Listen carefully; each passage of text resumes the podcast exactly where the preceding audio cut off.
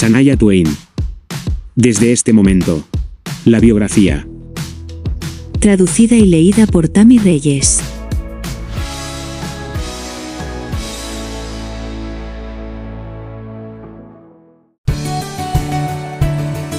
Episodio 33.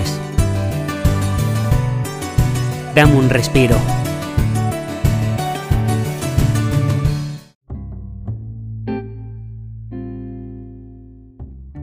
Nuestro show final en Fort Lauderdale, el 10 de julio de 2004, cerró el telón no solo de la gira de App, sino en casi 12 años de lucha incansable por el éxito y luego mantenerlo. Sentí como si se hubiera logrado algo inmenso, pero también estaba exhausto, física, mental y emocionalmente. A pesar de todas las ventas de discos, premios y elogios de la última década, mi confianza se vio sacudida y mi autoestima baja. Me di cuenta de que las cosas me traían la satisfacción más profunda no estaban necesariamente relacionadas con mis logros profesionales en absoluto. El momento era bueno en cuanto a dedicarme por un tiempo a ser mamá y ama de casa. Estaba disfrutando del cambio de ritmo en el castillo de Suiza. Al final, resultó que mi momento no podía haber sido mejor en cuanto a mi carrera. También porque la industria discográfica estaba, para ser franco, experimentando un cambio sísmico. Hay una serie de razones para esto, incluida la pérdida de ingresos de los fanáticos que descargan canciones gratis en Internet, una variedad de opciones de entretenimiento además de la música y la falta de previsión por parte de las compañías discográficas para adaptarse al nuevo panorama. No hay nada más hermoso de todos los esfuerzos que he hecho como mi bebé. Era hora de que disfrutara de esta recompensa en mi vida, tomara un descanso de mi carrera y permitiera que mi vida personal dominara mi tiempo y energía. Era hora de enorgullecerse de cosas como mantener una casa limpia, criar un niño feliz y ser esposa y ama de casa. Reflexionando sobre mi pasado, ahora puedo ver que haber crecido en medio de circunstancias difíciles me hizo desarrollar un caparazón duro, algo que he tenido que superar desde entonces. No todo fue fácil cuando era niño, así que sentí que tenía que luchar para ascender a lo largo de mi juventud. La lucha continuó hasta la edad adulta, tal vez debido a la profesión altamente competitiva que elegí, excepto que, como adulto, se espera que seas más diplomático y paciente, menos abiertamente obstinado y controlador.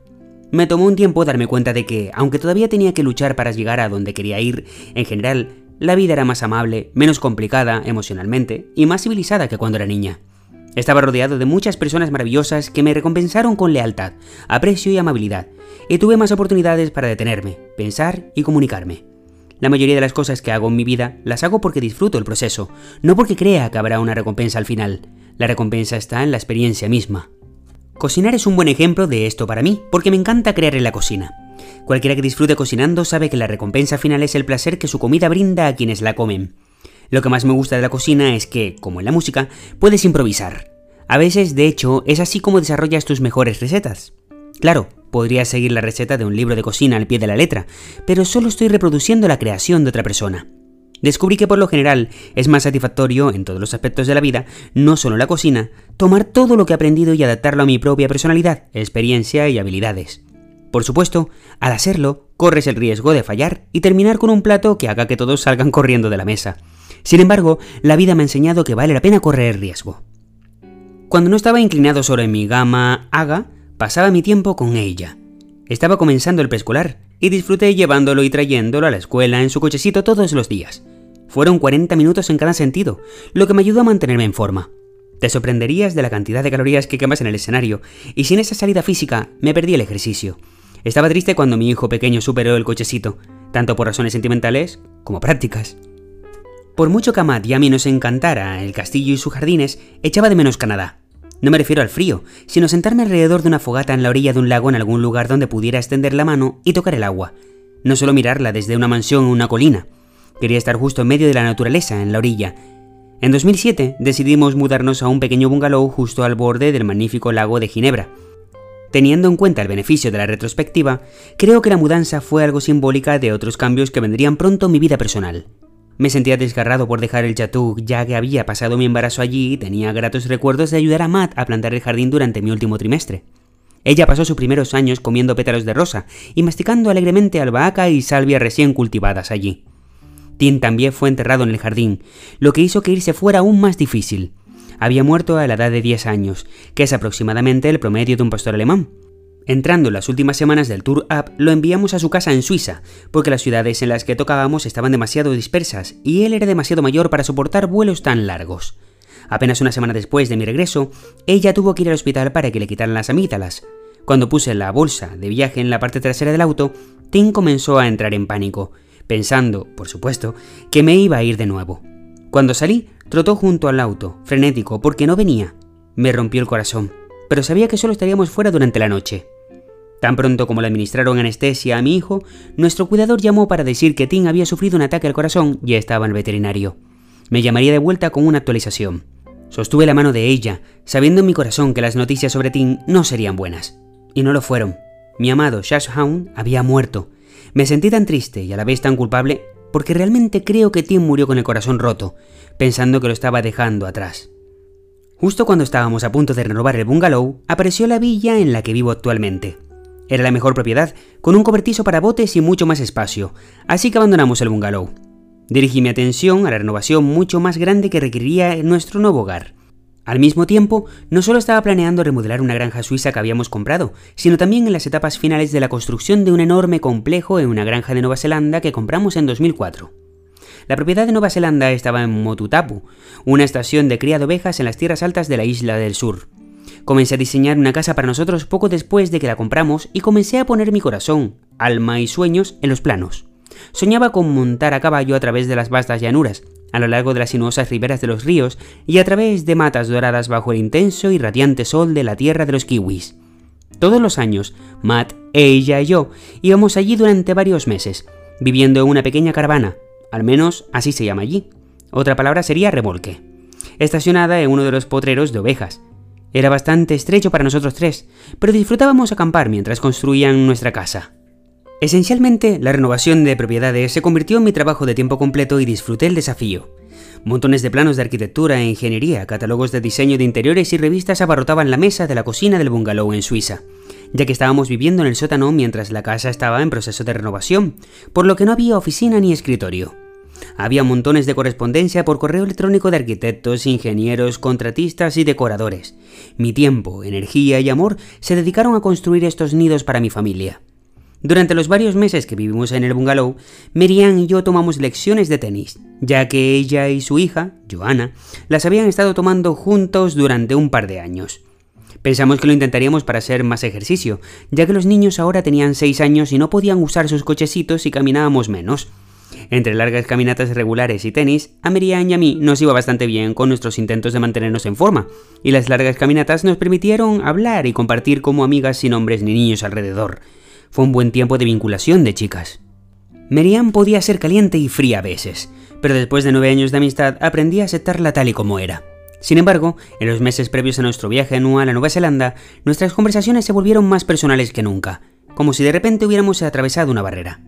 Le confié que Matt se había vuelto distante, hasta el punto en que sentí que nuestro matrimonio estaba en problemas. Merian siempre escuchó atentamente y ofreció consejos sensatos y objetivos. Después de todo, aunque era mi amiga, Conocí a mi marido desde hacía más tiempo que a mí. Durante el primer año que tuvimos el chateau, yo todavía estaba en la gira como Nover mientras ella ya trabajaba para Matt en Suiza. Compartir mis preocupaciones secretas con ella me hizo sentir mejor. Era muy inusual para mí hablar con alguien sobre mi vida personal, especialmente sobre mi matrimonio. Tenía los labios increíblemente apretados en ese sentido con todos en mi vida. Pero estaba siendo una verdadera excepción al abrirme como lo hice con Merian y por alguna razón ella hizo todo lo posible como nunca antes para que me sintiera cómodo con eso. Curiosamente, Merian dejó entrever que ella y su esposo, Fred, estaban tratando de resolver sus propios problemas maritales. Tal vez me consoló saber que no estaba solo, y el hecho de que ella era la única amiga que tenía desde hace mucho tiempo que era lo suficientemente cercana para hablar con ella en persona. Sin embargo, en el otoño de 2007, Merian comenzó a cancelar el tenis y a evitarme. Me estaba entusiasmando bastante con el tenis y quería jugar más, no menos, así que comencé a jugar y a tomar lecciones con otra madre de uno de los niños en la clase de tenis de Joanna y ella. Sandra y yo disfrutamos juntos del tenis y agradecí su compañía. Estaba desarrollando una nueva amistad a nivel local y me sentí bien, ya que mi vida social siempre había sido muy cerrada. Sandra y yo compartimos puntos de vista similares sobre la vida y tuvimos muchas conversaciones estimulantes sobre mucho más que hombres y niños, tener más cosas inteligentes y reales de las que hablar, y esta compañía me motivó. No entendí la repentina distancia de Merian, pero nos iríamos de Suiza muy pronto para las vacaciones de Navidad y luego iríamos a Nueva Zelanda para finalmente ver el proyecto de construcción hasta el final. Así que pensé en continuar donde lo dejamos y las cosas volverían a la normalidad cuando regresáramos cuatro meses después. La granja Mototapu, en Nueva Zelanda, era la casa de mis sueños. Mi lista de deseos de todos los detalles posibles se había cumplido en el diseño y la arquitectura. Este había sido un proyecto enorme que abarcaba cuatro años de trabajo. Estaba más que emocionado de ver que se acercaba el 2008 y que este sueño finalmente se hacía realidad. Nuestro plan era pasar la Navidad en Canadá con mi familia, visitar Utah para esquiar durante 10 días y luego comenzar el año nuevo en nuestra nueva segunda casa en las afueras de Wanaka, Nueva Zelanda. Sin embargo, estaba inusualmente triste por dejar Suiza y nuestros amigos allí, especialmente Meriam, Fred y Joanna. Los enseñamos cada vez que viajábamos, y nuestros viajes a Nueva Zelanda generalmente se hacían en tramos de 3 a 4 meses. Además, algo más estaba tirando de mí en ese momento en particular, pero no podía explicarlo en ese momento. Durante este tramo Nueva Zelanda, Matt regresó dos veces a Suiza, mientras que ella y yo nos quedamos atrás. Iba a prepararse para algunos proyectos musicales próximos y yo necesitaba supervisar los toques finales de la casa. Era mucho trabajo para soportar solo y estaba abrumado y no feliz de que tuviera que irse. La tensión entre nosotros había comenzado a acumularse lentamente en los dos años anteriores, pero se notó bastante las últimas semanas desde que salimos de Suiza antes de Navidad. La comunicación se estaba rompiendo cada vez más, hasta el punto en que sentí que me estaba evitando por completo. He practicado la meditación regularmente durante los últimos 17 años como un método para reconectarme conmigo mismo en un lugar pacífico, un lugar interior, donde practico la disciplina de no pensar, y mucho menos pensar demasiado. Para mí, la meditación es un ejercicio para quietar la mente, pero en ese momento pensaba constantemente en la tensión de mi matrimonio y consumía una cantidad abrumadora de mis pensamientos, haciendo que mi mente diera vueltas durante la meditación en lugar de aquietándolo. En ese momento necesitaba la meditación por algo más que razones disciplinarias. Lo necesitaba para escapar de mi angustia por el estado de deterioro de mi relación con el hombre que amaba y no quería perder, pero que sentía que se me escapaba. Ahora dependía de la meditación para obtener respuestas sobre cómo mantenerlo. Considero que es una meditación fructífera cuando logro una concentración sin pensamientos, pero ahora mi meditación se había convertido en un lugar al que iba cargado de preguntas y expectativas. Para preservarlo como el retiro espiritual que debía ser, era hora de recurrir a una terapia más intelectual como otro método de orientación para los problemas mundanos y maritales que estaba teniendo. Pedí una gran pila de libros sobre cómo salvar un matrimonio y cómo ser un mejor cónyuge, amigo y persona en general, para abordar el descontento en mi vida, era mi responsabilidad aprender cómo diablos podía llegar a un lugar donde pudiera encontrar algún tipo de paz que me permitiera aceptar mi matrimonio infeliz por lo que era y no ser una de esas personas que siempre piensan que la hierba es más verde al otro lado.